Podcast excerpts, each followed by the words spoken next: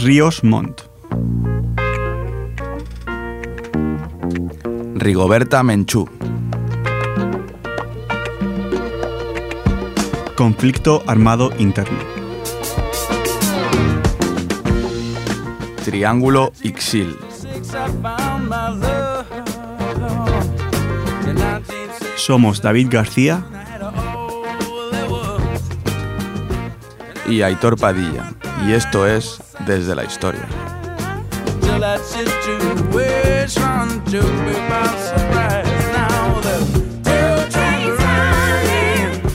Hola, ¿qué tal? Muy buenas noches, aquí estamos otro mes más en Desde la Historia, el séptimo programa ya de la quinta temporada, ya entrando en la recta final de lo que ha sido esta quinta temporada. Y como siempre, como cada mes, aquí con Aitor Padilla. Hola, ¿qué tal? Hola, buenas noches David, buenas noches, aquí estamos otra vez, otro, día, otro día más, el séptimo programa ya de esta temporada, que está llegando a su fin, ya queda muy poquito. ¿eh? Sí, ya, sí. Ya, ya llegamos al final de este, de bueno, para mí de las mejores temporadas que hemos hecho, la verdad. Lo debatiremos en el último, en el último programa, lo debatimos. Y bueno, hoy también traemos un tema. Tocamos otro continente que hacía tiempo que no tocábamos. Como Había- lo habíamos dejado un poquito Sí. atrás, ¿no? Estamos en, en América, en, en América Latina, Hmm. en Centroamérica. Y traemos pues algo que, bueno, yo también tengo que decir que lo desconocía. Conocía algún personaje de, de este, de esto que vamos a tratar, pero no conocía en en sí. Digamos que historia, ¿no? Centroamérica, los países que forman Centroamérica, son países también bastante desconocidos. Y, y eso que son de, de habla hispana, ¿no? que podría ser para nosotros pues, más familiar. Pero tampoco sabemos mucho de su historia. Creo que hicimos algún programa de, de Nicaragua. Puntualmente hemos hecho algo de Nicaragua en las cinco temporadas, pero no, no hemos tocado. Sí, y cuando tratamos la CARICOM un poco, ¿no? La Sí. zona del Caribe, pero tampoco fue...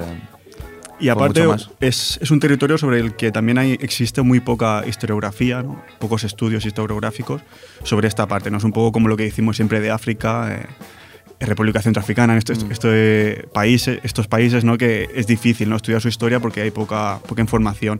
Y poca también, ¿no? O sea, son países, países bastante jóvenes dentro de lo, Hmm. de lo que cabe, ¿no? Sí, sí, Como- son jóvenes. Y en Centroamérica pues también sucede un, un poco esto, ¿no? que falta aprender ¿no? sobre su historia y como hoy veremos pues también tiene una historia muy interesante y que bueno, hoy intentaremos tratar de la mejor forma posible. Pues sí, claro, como siempre lo hacemos y buscando, pues eso, que la gente eh, nos, nos, nos entienda, lo- sepa lo que, de lo que estamos hablando y se quede, pues, con pequeñas pinceladas ¿no? de la historia y de, y de la actualidad que nos cierne. Y antes de empezar con el tema y con la primera canción que nos traerás, pues como siempre hacemos, recordamos nuestras páginas de amigos de Facebook, desde la historia, donde colgamos los programas después de- del directo, nuestros podcasts, eh, nuestro mail, donde ya lo digo simple, la gente se puede poner en contacto con nosotros, porque tampoco es un paradigma de participación. Eh, entonces, dsd historia.gmail.com Bueno, es un mail que está ahí. eh. Exacto, está ahí. Ahí lo tenemos, ahí lo tenemos. Siempre al- algún día saldrá un tema muy bueno. Y eh, bueno, no, el, el blog donde escribe David, eh, desde la historia.wordpress.com, Exacto. que no sé si tienes algo preparado para Ya iremos comentando. algo venidero. Ya iremos comentando. Están siendo unos meses un poco complicados a la hora de escribir por temas laborales, pero intentaremos darle un, un último empujón antes de que acabe la temporada. Muy bien, pues ahí estaremos esperando. Ya sabes que yo soy el mayor fan de, de tus artículos. Pues hoy, bueno, ya hemos comentado que vamos a hablar de Centroamérica, concretamente de, de Guatemala. Y en Guatemala No lo habíamos dicho, ¿cierto? Existe un tipo de música, ¿no? un tipo de instrumento, mejor dicho, que es, que es la marimba. Entonces vamos a escuchar un poco de ellos. La canción se llama Cuando cae la lluvia y toca el grupo femenino de marimba de Malacant- Malacantancito.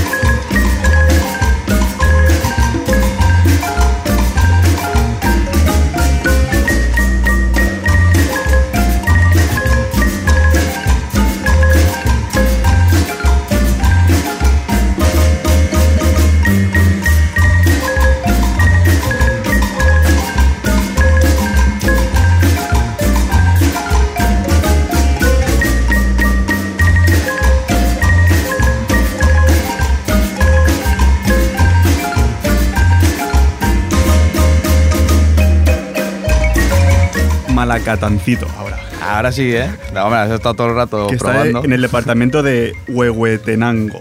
Huehuetenango, es un nombre complicado. Sí. Sí, sí, de la mayoría de territorios. Que es el departamento bueno, que hace frontera ya con, con México, en esa zona que está haciendo frontera.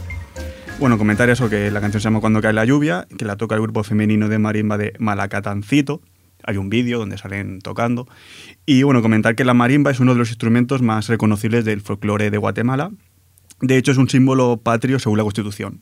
Según la Ah. Constitución, está recogido. Eso no hay que lo toque. Eso. Bueno, sí que hay que tocarlo, claro. Según la Constitución, la marimba es el símbolo patrio. Bueno, es un instrumento de percusión idiófono que es muy parecido al, al, al xilófono. eh. Suena muy, Sí, muy muy igual, sí. Y bueno, siempre nos gusta traer un poco de música eh, autóctona ¿no? de los países que hacemos y en este caso, pues, un poco, Esta de, vez lo hemos encontrado. un poco de marimba. A veces se No, complica, ¿eh?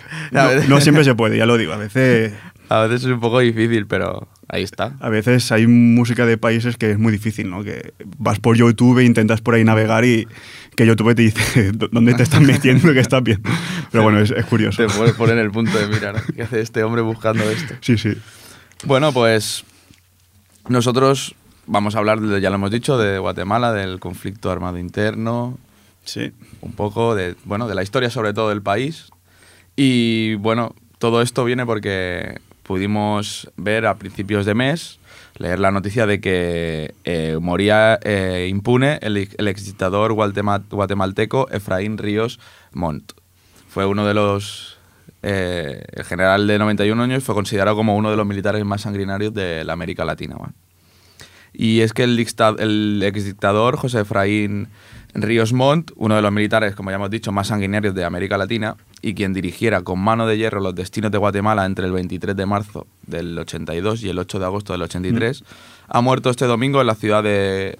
el domingo, de, primer domingo de, de mes, en, en- en la ciudad de Guatemala a los 91 años. Em, es como siempre, ¿no? Como los dictadores. En general, duermen muy- mueren muy tranquilos. Siempre. Sí, la verdad que hay muchos casos ¿no? donde duermen en, en su cama, ¿no? Como se dice. Y Sí. no enjuiciados, digamos. Exacto, mueren en su cama. Dormir siempre dormiría en su cama. Exacto. bueno, según confirmaron personas allegadas a Ríos Montt, eh, pues falleció a primera hora de la mañana de, de ese domingo y, mm, bueno, fue por un paro cardíaco. Su salud se había deteriorado en los últimos meses. Ya en julio de 2015 fue declarado mentalmente incapaz para enfrentar el nuevo juicio en su contra por todos los crímenes de guerra que había cometido y quedó sujeto y al, juicio que quedó sujeto tras la anulación del proceso en el que fuera condenado a 80 años de prisión por genoci- genocidio y otros crímenes de, de lesa a la humanidad en mayo de 2013. Eh, fue un tabú de la política, el viejo militar que, guste o no, manejó a su antojo eh, los destinos de Guatemala durante esa etapa que hemos nombrado, eh, que es a final del siglo XX y, la primera década del siglo XXI. Murió sin conocer la cárcel pese a haber sido condenado en mayo de 2013. Eh, no pudo evitar, eso sí, saberse condenado por la historia y tener que soportar, pues, a lo largo de todo el proceso que, al- por el que estaba pasando, ¿no? Por el enjuiciamiento, pues los testimonios de decenas de sobrevivientes del conflicto que quienes durante el juicio pusieron ante los ojos del mundo, de, de la ONU y de todos los, los países que, que siguieron este, este proceso, pues las atrocidades que cometió el ejército durante la guerra civil que duró pues desde el 1960 al 96 Mm. en, en Guatemala, nada mal. Y que alcanzó su Son, son años. Sí, sí, madre mía.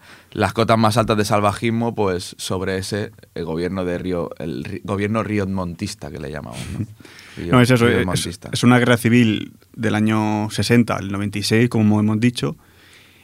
Claro, no en todos los años es una guerra, digamos, de una intensidad palpable, ¿no? Eh, De, de grandes batallas, por así decirlo, pero coincide con la época de Ríos Montt cuando es más sanguinaria. Exacto. La, la- la guerra civil, ¿no? Que digamos es eh, un poco en la mitad, en la mitad de la guerra civil, que es cuando gobierna Ríos Montt, en cuando, es cuando es más, más sangrienta. Sí, sí. Lo- de hecho, luego intentaré darle un par de pinceladas a lo que fue, el, sobre todo por la parte de, de Ríos Montt. Eh, desde su calabozo en un cuartel militar, donde tras su condena permaneció dos noches, Ríos maniobró con habilidad extrema para que el Constitucional, en un dictamen sin ninguna legitimidad por razones de competencia, anulara la condena y ordenara repetir el juicio. Digamos que lo tenía todo atado y bien atado, ¿no? Se dejó condenar, pero luego ya impugnó ese juicio. Y actualmente, bueno, en la actualidad, y si la presencia de Ríos, un tribunal de alto impacto conocía de nuevo el caso y lo reabría, ¿no? Para tratar de, enjuiciarlo. Eh, este dictador se benefició de todas las garantías procesales propias del Estado de Derecho, eh, que precisamente le negó a, las, a sus víctimas, ¿no? Digamos mm. que esa es la, doble vara de medir que tienen algunos. Que se eh, aprovechó eso de la democracia, podemos decir, que era ahí en Guatemala, cuando él no quiso implantar ningún tipo de, democracia. Eh, durante su gobierno, 15 personas fueron fusiladas tras ser condenadas por jueces sin rostro en juicios sumarísimos. Y los últimos cinco, tres civiles y dos militares de baja graduación, fueron pasados por las armas en la víspera de la visita de Juan Pablo II. Que ya tiene tiene bemoles, ¿no? Tiene tela. La primera vez en la historia que un papa visitaba Guatemala, además. Y lo que motivó que fuese pues, un escándalo a nivel mundial, porque además, claro, lo ponía todo sobre el punto de mira. El Papa iba allí y la gente pues protestó sobre lo que había pasado. Oficialmente se dijo que los ejecutados habían admitido a la comisión los delitos de que se le imputaban, que era integrar a una banda de asaltantes y violadores. Eh, extremo que sus abogados negaron ante la prensa local, señalando que habían sido obligados a aceptar la culpa en medio, eh, en, el, en, medio de salvajes torturas. Digamos que, bueno, pues praxis de, dictaduras. Eh, Ríos y sus abogados encontraron en la figura del genocidio la clave para revertir la sentencia. Explicaron a los poderes fácticos que ese delito abría las puertas para que algunos empresarios, particularmente de la patronal agraria, eh, que financiaron los operativos del ejército y pusieron a disposición de los militares sus aeronaves para apoyar las operaciones de represión. Pudieran ser igualmente procesados, digamos que quiso eh, decir que, bueno, que estaba en peligro el genocidio y por eso pues estaba enjuiciando a esta mm. gente, ¿no? Em, de acuerdo con los eh, informes, Guatemala nunca más eh, del malogrado obispo Juan Gerardi Guatemala, Memoria del Silencio, de la Comisión de Esclarecimiento Histórico patrocinada por la ONU, que fueron comisiones que trabajaron sobre, sobre esto, fue durante el mandato de Ríos Montt cuando se cometieron la mayoría de masacres de población civil desarmada. Eh, unos 10.000 guatemaltecos, en su mayoría indios, fueron ejecutados extrajudicialmente y el número de refugiados ascendió a 100.000. No sé dónde cómo andan las cifras de habitantes en Guatemala, pero debe ser algo bastante importante. Debe ser un porcentaje importante. Y el informe de esclarecimiento, histórico de la ONU eleva a 448 el número de aldeas borradas del mapa en los 17 meses de gestión ríos, montista. Digamos que tenía una especial obsesión por las etnias eh, indígenas hmm. de, la zona y, bueno, borrar 448 aldeas con todas las etnias que puedan haber en esas, parece que, bueno, no, no tuvo ningún problema, ¿no? No, sí. Luego, como, como iremos viendo, básicamente el, conflicto de, Guatemala es entre el, ejército y el, gobierno de Guatemala y grupos guerrilleros. ¿no? Se asemeja un poco a lo que pasa en, Colombia con las, con las FARC. Sería un poco pues, este síntoma. Entonces, se supone que, según Ríos Montt, pues todas estas poblaciones indígenas daban apoyo a, guerrilleros, directa o indirectamente. No, pues, los guerrilleros, pues eso se se agruparon mucho en, montañas, en zonas agrarias, y allí supuestamente recibieron apoyo de, las poblaciones indígenas y por eso pues existe bueno, estas masacres ¿no? que Ríos Montt hizo. Mm. Sí, básicamente era el, tema que, que, hacía mm, actuar así ¿no? al dictador. Y bueno, también quería comentar que con el retorno de la democracia en el 1985, Ríos aprovechó la disciplina impuesta a su grupo parlamentario para inclinar a favor de sus intereses la balanza, la balanza en aquellas leyes que requerían el voto de dos terceras partes de la totalidad de escaños. Extremo que le facilitó negociar eh, exitosamente la impunidad que le permitió burlar los procesos en, su contra. ¿no? Hmm. Digamos que, bueno, lo que hemos dicho que en esa democracia pues supo jugar, ¿no? Sí, supongo que tonto no era, ¿no? Y en ese sentido, pues, se aprovechó la democracia, es evidente. Su mayor logro político fue llevar a su partido a la presidencia de la República en el periodo comprendido entre el 14 de enero del 2000 y la misma fecha del 2004. Y como la Constitución de Guatemala prohíbe a los golpistas aspirar al poder, ocupó la jefatura del Estado tras derrocar al también general Romeo Lucas García. Ríos encontró o sea, digamos que como había sido un golpista en su pasado, pues encontró en Alfonso Portillo al hombre que le permitió gobernar a su antojo eh, desde la presidencia de- del legislativo. Eso ya en, en año 2000. Exacto, es lo que he dicho al principio de que Sí. siem- no solo se quedó en el año y poco que estuvo como, gol- como dictador, sino que luego pues supo poner a alguien en su lugar, que también me sorprende, ¿no? Digamos que es como montar un partido y que encima ganen, o sea, no sé, hay algo que no, no cuadra. El gobierno de Portillo y de Ríos Montt eh, está considerado como uno de los más corruptos de la historia de Guatemala, solo superado por el gobierno del Partido Patriota, cuyos máximos líderes, Otto Pérez Molina y Roxana Valdetti, acumulan procesos de prisión preventiva a, a montones. Eh, y esto, bueno, de lo que hemos, hemos hablado más, Efraín Mon fue demandado en el 99 por, por la Audiencia Nacional Española, por la Premio Nobel de la Paz, eh, Rigoberta Menchú, que la hemos Hmm. nombrado al principio del, del programa, acusado de delitos de eso, de lesa humanidad, como genocidio, torturas, desapariciones forzadas y terrorismo de Estado. Gracias a la inmunidad que le garantizó su condición de diputado, el viejo general, pues eso, logró evadir el juicio. Eh, con su muerte, Ríos se suma a los, a los fallecidos Romeo Lucas García, que fue el presidente anterior a él, Mm. Y Germán Chupina Barahona, eh, jefe de la policía durante el mismo periodo, que son considerados con Ríos como los mayores violadores de los derechos humanos en, Guatemala. O sea, bueno, van cayendo y al final ninguno está enjuiciado, ¿no? Es como... Ostras. Bueno, son cosas que tiene la historia, ¿no? Que se repite lamentablemente en, muchos países. Tenemos ejemplos en todos los continentes, ¿no? De dictadores que han podido vivir y han podido morir por causas naturales, ¿no? Y, y- y no, y, no han estado enjuiciados, ¿no? Mm, Y, no han sido enjuiciados por crímenes que supuestamente, o no tan supuestamente, porque hay bastantes evidencias, han, han cometido. Sí, y bueno, y quería pues puntualizar un poco sobre el genocidio, lo que también se le llama o el conflicto armado interno, o el genocidio maya también lo he encontrado como tal, o genocidio guatemalteco.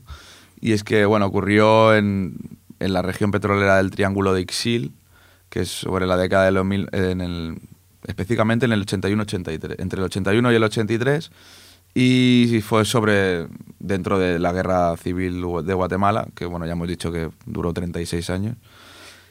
Y bueno, hay discrepancia en cifras, hemos dicho 10.000 antes de fallecidos, 100.000 desapare- 100.000 refugiados.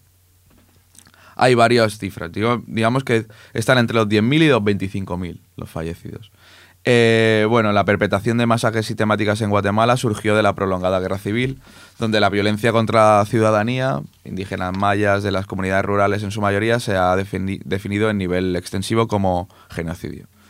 Eh, sobre todo contra un grupo minoritario maya, Ixil, que estaba sentado entre 1981 y 83, con la que además tiene la implicación de exterminio, ya que se, es una etnia de baja, o sea, es, Hmm. eh, es baja densidad demográfica de esa etnia. Entonces, no es solo atentados contra la humanidad, sino además estás como exterminando ¿no? Eh, eh, esa etnia. Em, ya que además acababa de poblarse esa... En, la década de los 60 se empezó a poblar esa región con esta etnia y ahora pues aparecieron y se los, se los cargaron. Además también em, estaba la migración forzada de comunidades completas hacia la frontera con, con México y al- en, Chiapas. Y también se desa- eso, además de agradecer como procedimiento de Estado, pues tácticas de tierra arrasada, de torturas, de desapariciones, polos de desarrollo, que es como llamaban a los, a los campos de, de, de- concentración. Y ultrajes recurrentes contra las mujeres y las niñas ixiles, como violaciones y, bueno, de las cuales muchas de ellas pues pere- perecían, ¿no? Por, por, por todo lo que sufrían. Y también he, cogido, bueno, un- una entrevista que le hicieron o, un- o citaron en el New York Times en el julio del 82. Y es que el entonces presidente eh, de facto, que era Efraín Ríos, de Mo- Ríos Mon, fue citado en el periódico estadounidense New York Times diciendo a la población indígena, como parte del programa Fusiles y Frijoles, Sí, que luego comentaremos un poco. decía, básicamente decía, si están con nosotros les vamos a alimentar, si están contra nosotros los vamos a matar. Sí, exactamente. Y es, hace poco hablamos también de algo Sí, así, sí, fuera en- en, en Liberia. en Liberia. Es como, bueno, las cosas claras, ¿no?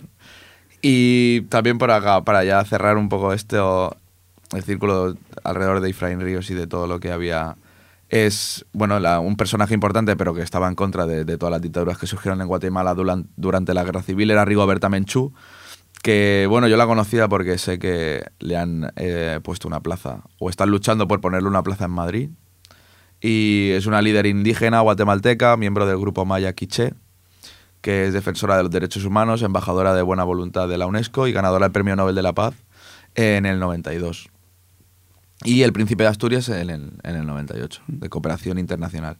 Eh, se ha destacado su liderazgo por su...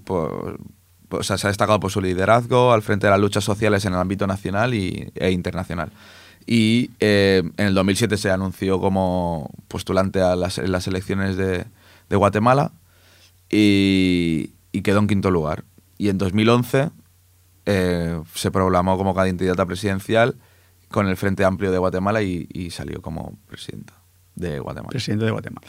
Eh, ella tiene, tiene una relación muy importante con todos estos conflictos que surgieron en Guatemala y es que eh, varios miembros de su familia, incluida su madre, fueron torturados y asesinados por los militares o por la policía paralela de los escuadrones de la muerte que llamaban. Eh, el 31 de, enero del 80, que es, previo a Ríos, pero bueno, ya hemos dicho que ese general también fue de uno de los, de los principales violadores de los derechos humanos. Eh, su padre Vicente, el padre de Rigoberta Menchú, fue una de las 37 personas, entre las que se contaba el cónsul español de entonces, que la Policía Nacional quemó vivas eh, en la masacre de la Embajada Española, que bueno, fue una masacre que se cometió en la ciudad de Guatemala, allí. Y bueno, mientras su, para seguir muy rápido, mientras sus hermanos optaban por unirse a la guerrilla, ella inició una campaña pacífica de denuncia del régimen y de la sistemática violación de los derechos humanos que tenían objeto los campesinos indígenas en, en, el país. Y bueno, escapó a México, publicó su autobiografía allí y recorrió pues, el mundo con ese mensaje, llegó a las Naciones Unidas y en el 88 regresó a Guatemala protegida por pues, ese prestigio internacional que había conseguido ¿no? a través de, de, denunciar pues, todo lo que había sucedido en el país. Mm. Pues bueno, creo que hemos hecho un, un retrato bastante preciso ¿no? de lo que fue el genocidio guatemalteco, que es en lo que no queremos centrar, y en Ríos Montt. Entonces ahora introduciremos el tema y luego en el tema de historia pues ampliaremos un poco más lo que es eh, la Guatemala de, la segunda mitad ¿no? del siglo XX. Pero bueno, eh, poco más hay que añadir de, lo que has explicado del genocidio porque está muy bien, muy bien explicado. Entonces vamos a pasar al segundo tema, que es de Calle 13, Latinoamérica.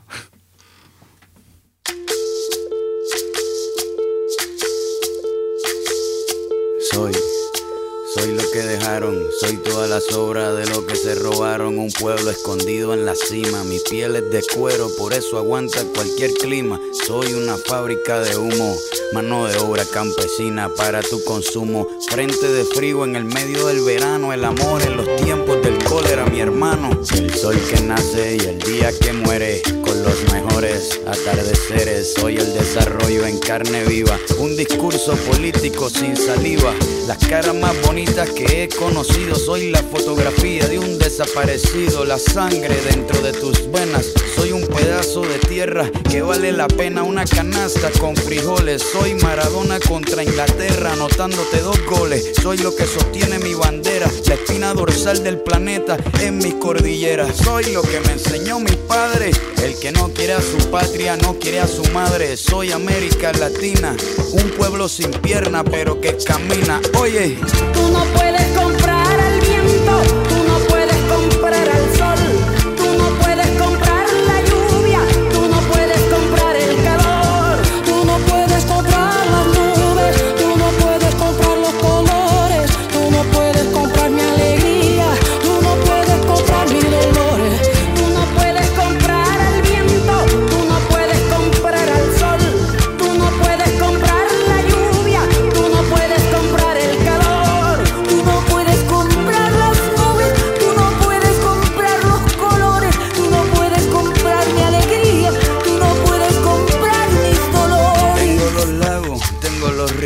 Tengo mis dientes pa' cuando me sonrío, la nieve que maquilla mis montañas. Tengo el sol que me seca y la lluvia que me baña. Un desierto embriagado con peyote, un trago de pulque para cantar con los coyotes. Todo lo que necesito.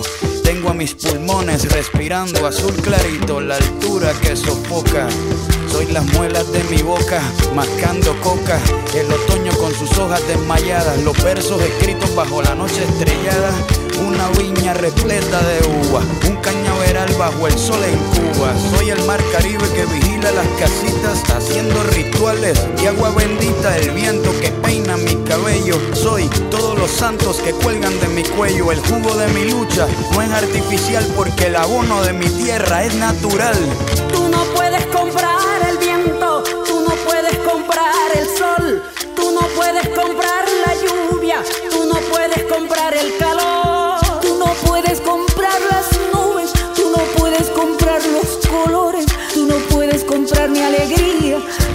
tú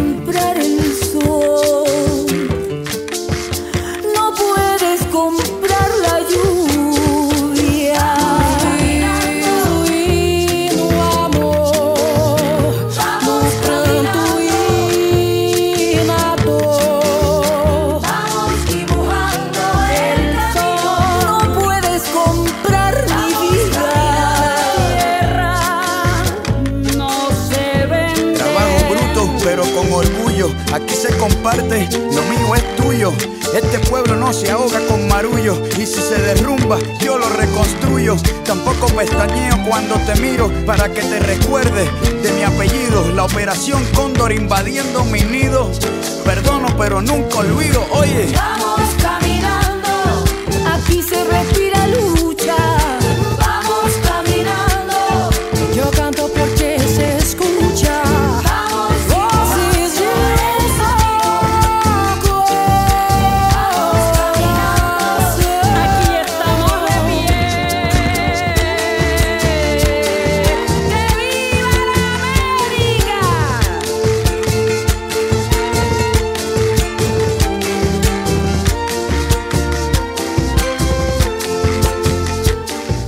la América.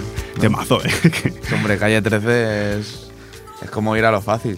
A O ver, sea, ahí es como victoria segura, ¿no? Win-win. No, yo, yo tenía mis dudas, pensaba que no te gustaba. Yo, yo reconozco que Calle 13 no es de, de mi grupo favorito, pero es que esta canción me parece un temazo, pero de un nivel, vamos, arriba, arriba. Sí, son, son, son muy buenos.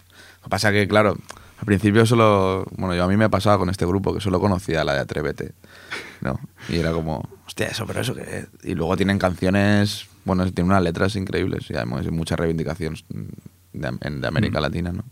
Y la verdad que es un grupazo, es un grupazo. A mí me gusta mucho. Yo, bueno, tengo mis reservas con el grupo, pero reconozco bueno, que vale.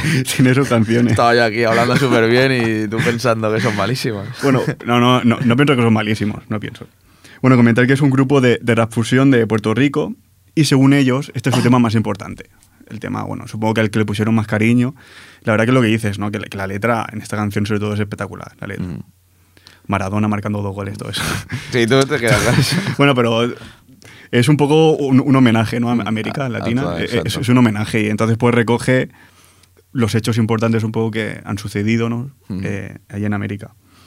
Y bueno, y, y no solo Calle 13 esta canción, es que nos olvidamos, o sea, participan la chilena Susana Vaca, Exacto, perdón, es verdad. la, la colombiana Toto La Momposina, que ya la hemos puesto aquí, cuando hicimos el, el programa de Cuba de la FARC, pusimos la Toto La Momposina, que a mí personalmente sí que me gusta mucho. Y la brasileña María, María Rita, María Gita. Muy Eh, bueno. Y que es, que es ¿Verdad? una gran Perdón, cantante. sí, me había olvidado nombrarlas, pero no las conocía. Tú sí que tenías el dato. Y no, bueno, son tres cracks absolutas de, de Latinoamérica, ¿sabes? Muy bueno. Entonces, pues eso, es, es, es una gran canción de, de Calle 13. sí, sí. Muy bien, bien, bien. Pues bueno, ahora, como ya hemos comentado, vamos a explicar un poco la, la historia de Guatemala, ¿no? Sobre todo por qué sucedió esta guerra civil interna, como ellos llaman, ¿no? el conflicto armado interno, por qué sucedió. ¿no? Antes, como siempre, pues situar un poco al país, está en, en América Central, Guatemala, haciendo, haciendo diferentes fronteras. Te- tenemos, por ejemplo, al, al oeste y al norte con México, al este con Belice y el Mar Caribe, y al sureste con El Salvador y al sur con el Océano Pacífico. Un breve repaso a la historia de, de Guatemala hasta llegar un poco a la segunda mitad del siglo XX. Bueno, el territorio donde actualmente se ubica Guatemala fue donde se desarrollaron, junto también a los países limítrofes, la cultura maya y la olmeca. Es decir, es un sitio, bueno, que creo yo que para hacer turismo en Guatemala tiene que ser espectacular, porque tiene que tener muchísimos monumentos mayas de la, de la época. De hecho, me suena de haber visto algún documental así por encima y, y tener, bueno, muchísima presen- presencia maya, ¿no? Porque allí fue donde se, se establecieron.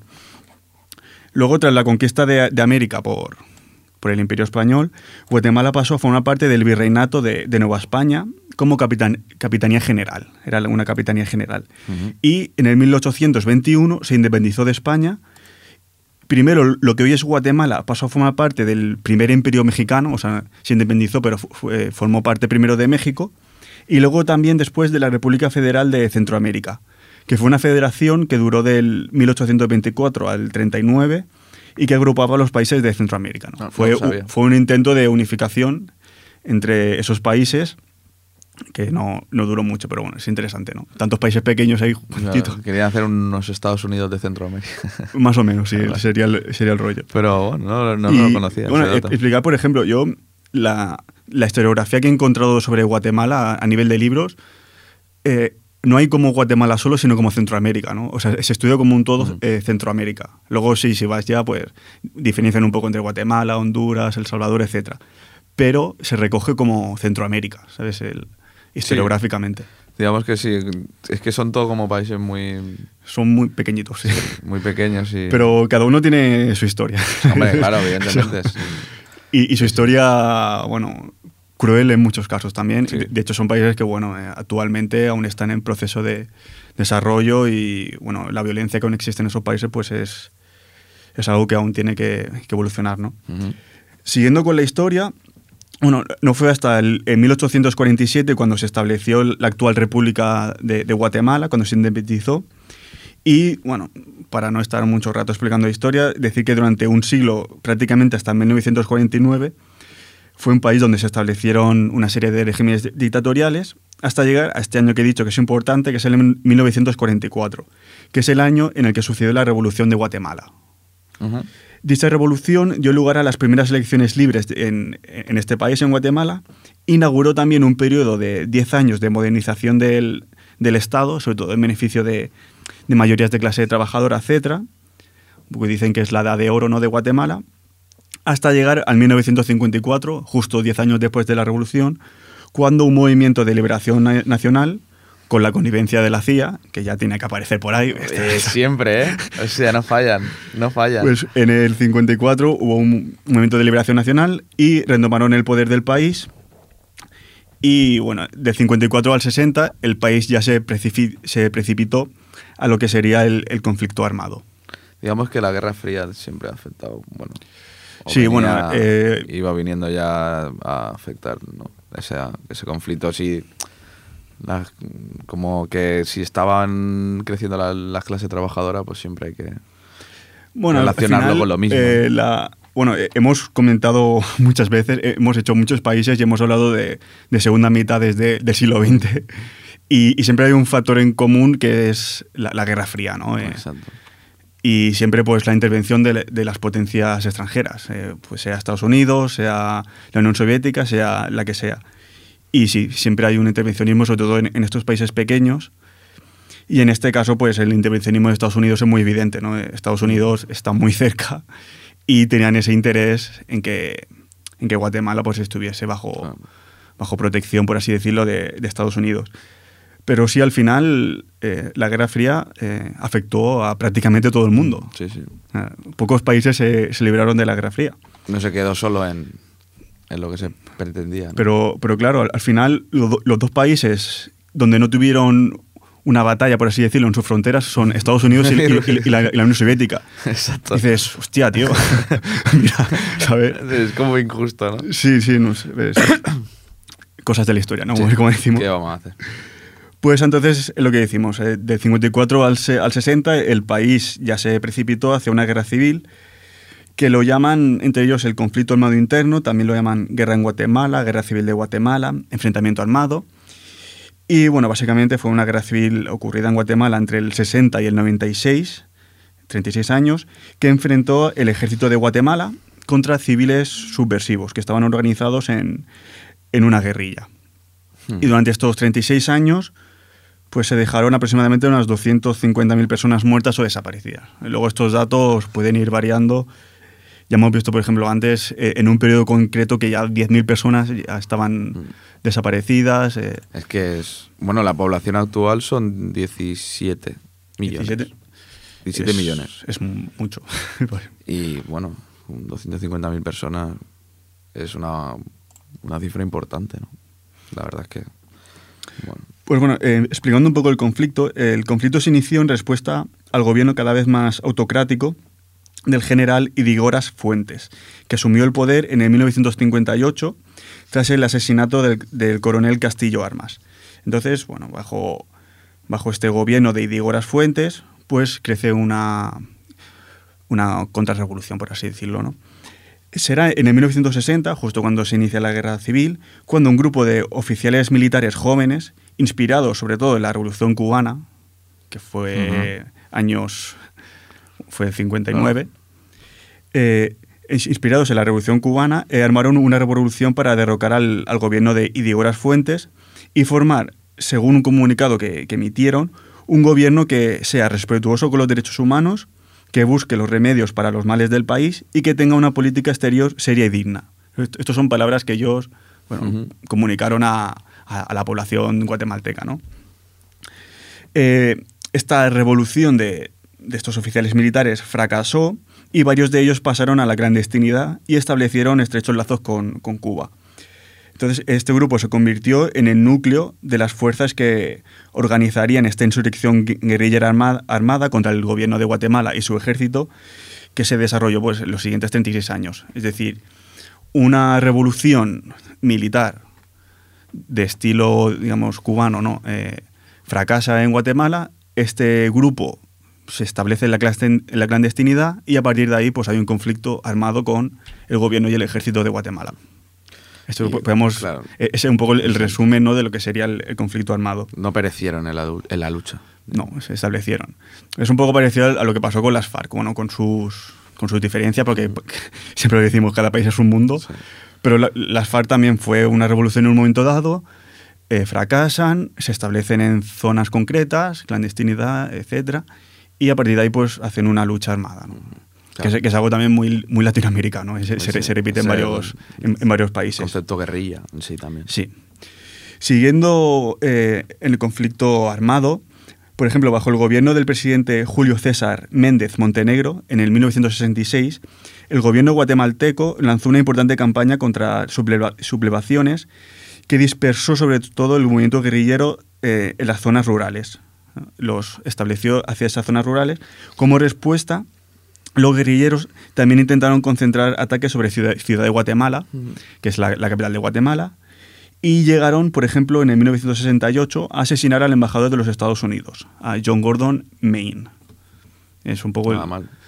eh, en estos primeros años de guerrilla, pues eh, ellos decidieron dar un, un golpe sobre la mesa y llegando a la, a la capital hubieron diferentes asesinatos, diferentes secuestros y uno de los más famosos pues, es el, de- el del embajador de los Estados Unidos, que en el 68 estaría gobernando, si no recuerdo mal, Nixon. Bueno, ahora no... Sí. Lo- lo- luego lo, luego lo buscamos. de- Pero bueno, me refiero a que el presidente de los Estados Unidos no estaría muy contento con, con- con esa No, proba- noticia. No, probablemente. Luego, entre finales de los 60 y 1982, en el 69 68. Entró en el 69 Nixon. Ah, es verdad. Eh, Johnson, Lyndon. Entonces el predecesor sería... Uf, ahora me estás pillando. me pilla, me pillas. Bueno, lo- luego, Ahora lo, lo miramos. luego lo comentamos. Lyndon puede ser. Lyndon, Predecesor, Berkeley. vale. bueno, luego lo comentamos y, luego analizamos un poco más el papel de los Estados Unidos en Guatemala, que creo, creo que tenemos alguna noticia más relacionada con, con, la relación ¿no? entre Estados Unidos y Guatemala. Pues como comentaba, después de este asesinato del embajador de Estados Unidos, en este periodo entre finales de los 60 y 1982, o sea, ya llegando a Ríos Montt, en estos años 70, hubo una serie de gobiernos militares en Guatemala bueno, básicamente, mantuvieron el, conflicto con los guerrilleros, ¿no? Continuó, digamos, el, conflicto armado interno. Y llegamos a, Ríos Montt.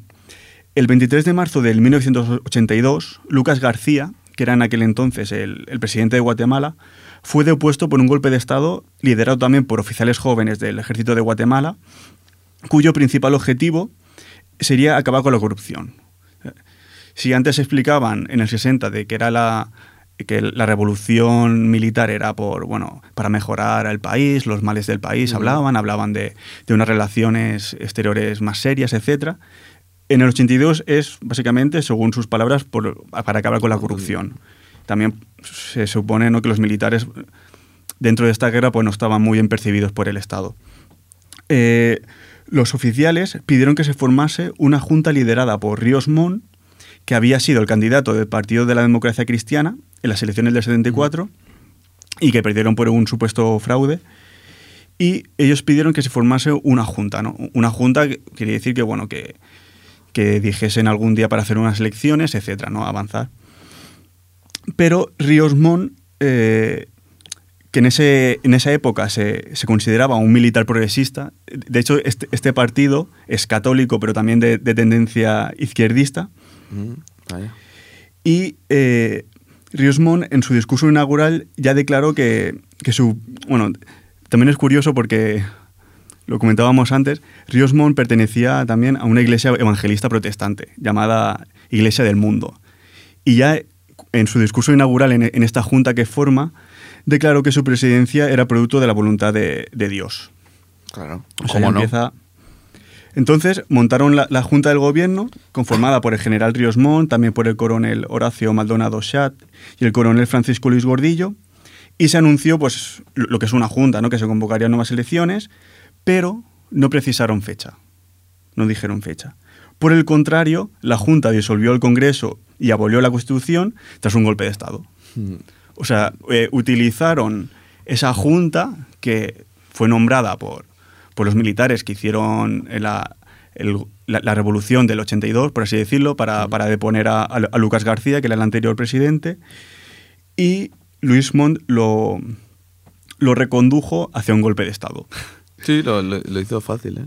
Aparte, bueno, la, Junta de Ríos Montt suspendió los partidos políticos, canceló la ley electoral y tras unos pocos meses Ríos Montt destituyó a sus colegas de la Junta y asumió el cargo de facto de presidente de la República. Dijo, ya me quedo yo, tranquilo. Y luego ya sí eso votamos, después de haber anulado todo. Básicamente eso, se, aprovechó ¿no? de, de la situación. Pero lo que decíamos antes es interesante. En el 74 ya participó dentro de las elecciones, junto en el Partido de, de la Democracia Cristiana que decíamos, y eh, se supone que lo perdieron por fraude, estas elecciones. Entonces, a lo mejor ahí ya nació ya un poco... no creía mucho en el eh, sistema, ¿no? Puede dar que pensar, ¿no? ya, me lo, ya me lo guiso, yo me lo como, ¿no? Yo me lo guiso, yo me lo como. Exactamente, dijo, mira, si, por elecciones me van a hacer fraude, mejor me lo monto yo de mi manera. Entonces, bueno, las fuerzas guerrilleras y, los partidos de, izquierda denunciaron a, a Ríos Montt por su golpe de Estado y este, por su parte, procuró derrotar a los guerrilleros con acciones militares y reformas económicas. Según sus propias palabras, como antes hemos dicho, con frijoles y fusiles. Ahí, fácil. Algo ahí. Se me hace mucha algo, y, bueno, e, es decir, ¿qué quiere decir con frijoles y fusiles? Digamos que ofreciendo fusiles, que sería trabajo, lo que quieres ofrecer trabajo, fusiles, es decir, o sea, para que formen parte del ejército y, y, luchen contra y, luchen, exacto. Pero también frijoles, que sería alimentación, servicios. Amor. Frijoles para todos, ¿no? Exacto. Eh, incluso para, para aquella población indígena que antes hablamos que, que está a favor de, de, los guerrilleros, pues él los quería un poco conquistar a partir de esos frijoles. Pero bueno, ya vimos que no. en muchos casos funcionó mejor el fusil ¿no? que, el, que, el, que el frijol. Pero bueno, es, es curioso. Luego, es que no me, no me acuerdo bien, pero leí una entrevista que le hicieron y él decía que la primera fase de su gobierno eran los frijoles y, y los fusiles, y, le- y la, la segunda fase sería la triple T, que era tortilla, techo y no recuerdo la, la tercera T. Tortura. Pues, pues, él tenía en mente ya llevar eso a Era un segundo genio, nivel. un genio del marketing. Sí, la verdad es que suena bien. Y bueno, ya en mayo del 82, la Conferencia de Obispos Católicos ya acusó a Ríos Montt de ser responsable de la creciente militación del país y de continuar las masacres militares de, de civiles. Esto de- dentro de, de la iglesia ya, de la que él formaba parte, porque era evangelista. El gobierno, aparte, es interesante este, este dato, el gobierno de Ríos Montt comenzó a formar las patrullas de autodefensa civil, que se llaman las PAC, que es un poco el trabajo que antes decíamos, los Sí. fusiles. Y, y las PAC, teóricamente, la participación era voluntaria, pero en la práctica muchos guatemaltecos, especialmente de la región del, del noroeste, de, de gran población indígena, no tuvieron más alternativa que incorporarse a las PAC o por el contrario también a, a los grupos guerrilleros. Pero digamos que las PAC también pues bueno, intentaron entrar en esta región y recoger gente para, para luchar a su favor. Mm, el ejército y las PAC, básicamente, eh, bajo Riosmond, reconquistaron prácticamente todo el territorio guerrillero, con lo cual disminuyó la actividad gue- guerrillera, limitándose en gran medida a algunos operativos relámpagos. Es decir, con Riosmond eh, la guerrilla perdió muchísimo terreno, básicamente porque Riosmond, eh, su voluntad fue derrotar a la, a la guerrilla y, bueno, eh, mucha, eh, digamos que invirtió muchísimo en ello, ¿no? A nivel económico y a, y a nivel humano, porque ganó esa victoria parcial, parcial porque aún no, no acabó la guerrilla, pero sí porque la dejó muy tocada, la ganó, pero a un coste humano muy, muy Era grande. su principal objetivo. ¿no? Hmm. Y bueno, la, pres- la presidencia de Ríos Montt, como ya comentabas tú en, en tu apartado, fue muy breve, pero fue probablemente el periodo más violento de, de este conflicto interno y sobre todo básicamente por el genocidio guatemalteco que ya hemos comentado, que es lo más destacable ¿no? a, a nivel de, bueno, de muertes, desapariciones, torturas, de todo lo que sucedió bajo, bajo su mandato. Mm, siguiendo ya con, con el final de, de su mandato, el, el 8 de agosto de 1983, él, bueno, anunció una serie de programas electorales, también había un ambiente de, de malestar y al final fue también un golpe de Estado lo que, lo, que le sacó del gobierno. Si al principio entró gracias a un golpe de Estado, en este caso de, de militares, también fue a, eh, a partir de un golpe de Estado, en- esta vez encabezado por el general Óscar Humberto Mejías Víctores, que, que era el ministro de Defensa, pues lo depusieron. Y Sí. sería eh, Óscar Humberto quien iniciaría el camino hacia la transición a la democracia. Se aprobaría una nueva, constitución.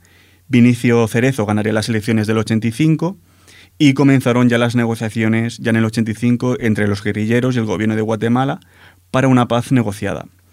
Finalmente será el 29 de diciembre del 1996, durante el gobierno de Álvaro Arzú, después también de numerosas reuniones y convenios y con la intervención de la ONU, cuando se firmaron los acuerdos de la paz que dan por finalizada el, el conflicto que se inició en el 1960. Sí, nada más y nada menos que 76 años de guerras civiles. De Como guerra civil. vemos, el, el punto culminante fue con Ríos Montt, que luego ya bajó, pero claro, hasta el 96, o sea, aún son 13 años aproximadamente desde Ríos Montt hasta el final. Por lo tanto, Que continuaron, creo.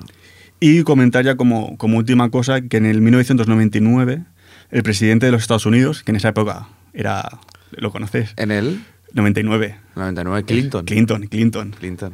demócrata, Bill Clinton, que emitió, es, es curioso, ¿eh? yo cuando lo leí me sorprendió mucho porque lo desconocía, emitió una disculpa oficial declarando eh, textualmente, es importante que yo exprese claramente que fue un error proporcionar apoyo para las fuerzas militares o unidades de inteligencia que se involucraron en represión violenta y generalizada del tipo descrito en el reporte. Digamos que reconocen, ¿no? Eh, Reconoce bueno, que, que se equivocaron. Tampoco, exacto. tampoco creo que sea mu- muy difícil, no es por, a- por hacer ningún programa antiamericano ni nada, pero bueno, e- ellos mismos reconocen que cometieron un, un error ¿no? con, con Guatemala. Al final, bueno, primeras potencias siempre tienen esta tendencia intervencionista, de, de control, y más si son de países cercanos a ellos. Y primeras potencias muchas veces cometen errores. Exacto, sí, sí, ya lo, ya lo, siempre lo hemos dicho, ¿no? Que el intervencionismo a veces, o en su mayoría, es un, el principal problema que tiene ese territorio, ¿no? Bueno, es, es la naturaleza humana. Exacto. Pues vamos a introducir el, tercer tema. Luego explicaremos por qué, el, el porqué de este tema, que es del grupo Suburban Legends y la canción se llama Come Back Home.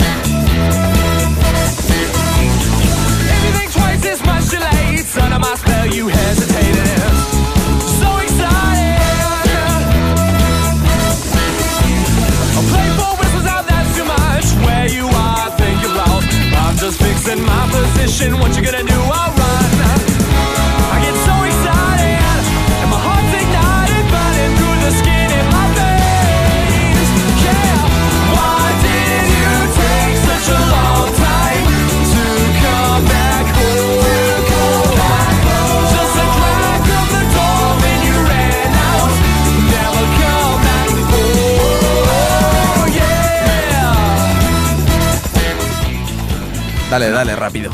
Grupo californiano. o sea, básicamente lo hemos puesto porque el, el trompetista de este grupo es de origen guatemalteco, se llama Luis Bezo, y es un poco pues como para homenajear, por así decirlo, o para hacer presente a todos los guatemaltecos que hay en Estados Unidos, que forman aproximadamente un millón y medio de personas, siendo el tercer grupo latino en Estados Unidos y el segundo centroamericano después de los salva- salvadoreños.